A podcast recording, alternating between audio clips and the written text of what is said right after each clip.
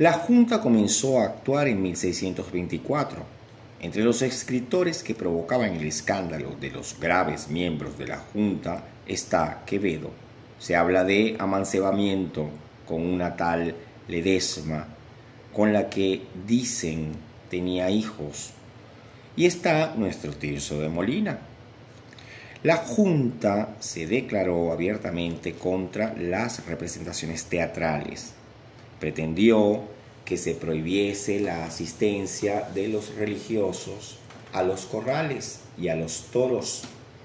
Procuró que se limitase el número de compañías y de teatros. Un acuerdo de 6, el, de 6 de marzo de 1625 se refiere directamente a Tirso. Maestro Telles, por otro nombre Tirso, que hace comedias, tratóse del escándalo que causa un fraile mercedario que se llama el Maestro Telles por otro nombre Tirso, con comedias que hace profanas y de malos incentivos y ejemplos, y por ser caso notorio se acordó que se consulte a SM de que el confesor diga al nuncio le eche de aquí a uno de los monasterios más remotos de su religión y le imponga excomunión mayor, la tae sententiae, para que no haga comedias ni otro, ningún género de versos profanos, y eso se haga luego.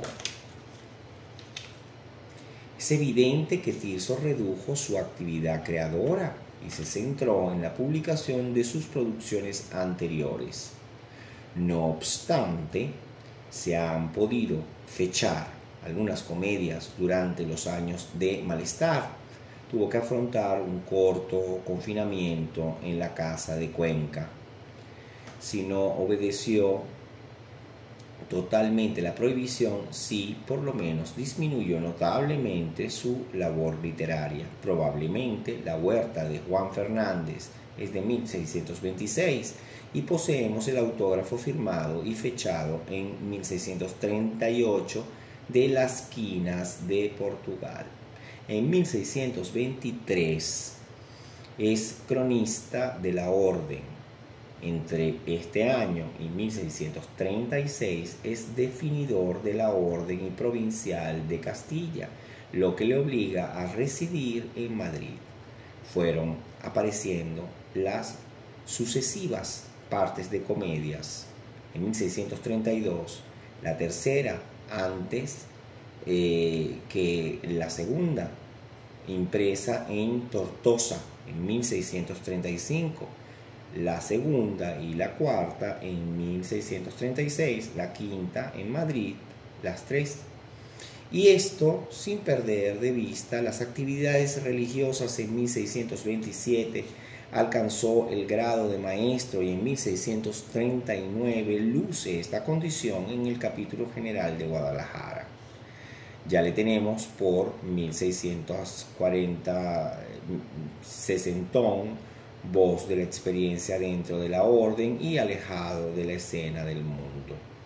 Continúa de cronista y proyecta vidas de santos, de personajes de la orden y asuntos similares. Entre 1640 y 1643, en que sabemos de un nuevo periodo toledano, en el convento de la orden no podemos decir nada de su actividad. En 1645, nombrado comendador de Soria, y llegamos así al final. Un documento, el registro de misas del convento de Segovia indica que con fecha de 24 de febrero de 1648 hubo un funeral en su recuerdo. Se hizo el ofrecimiento por el padre Maestro Telles, que murió en Almazán. Hemos visto rápidamente lo que de Tirso de Molina conocemos la vida recatada, ejemplar de una persona entregada a su vocación, cuyas servidumbres acepta con rigor y consciente de sus límites.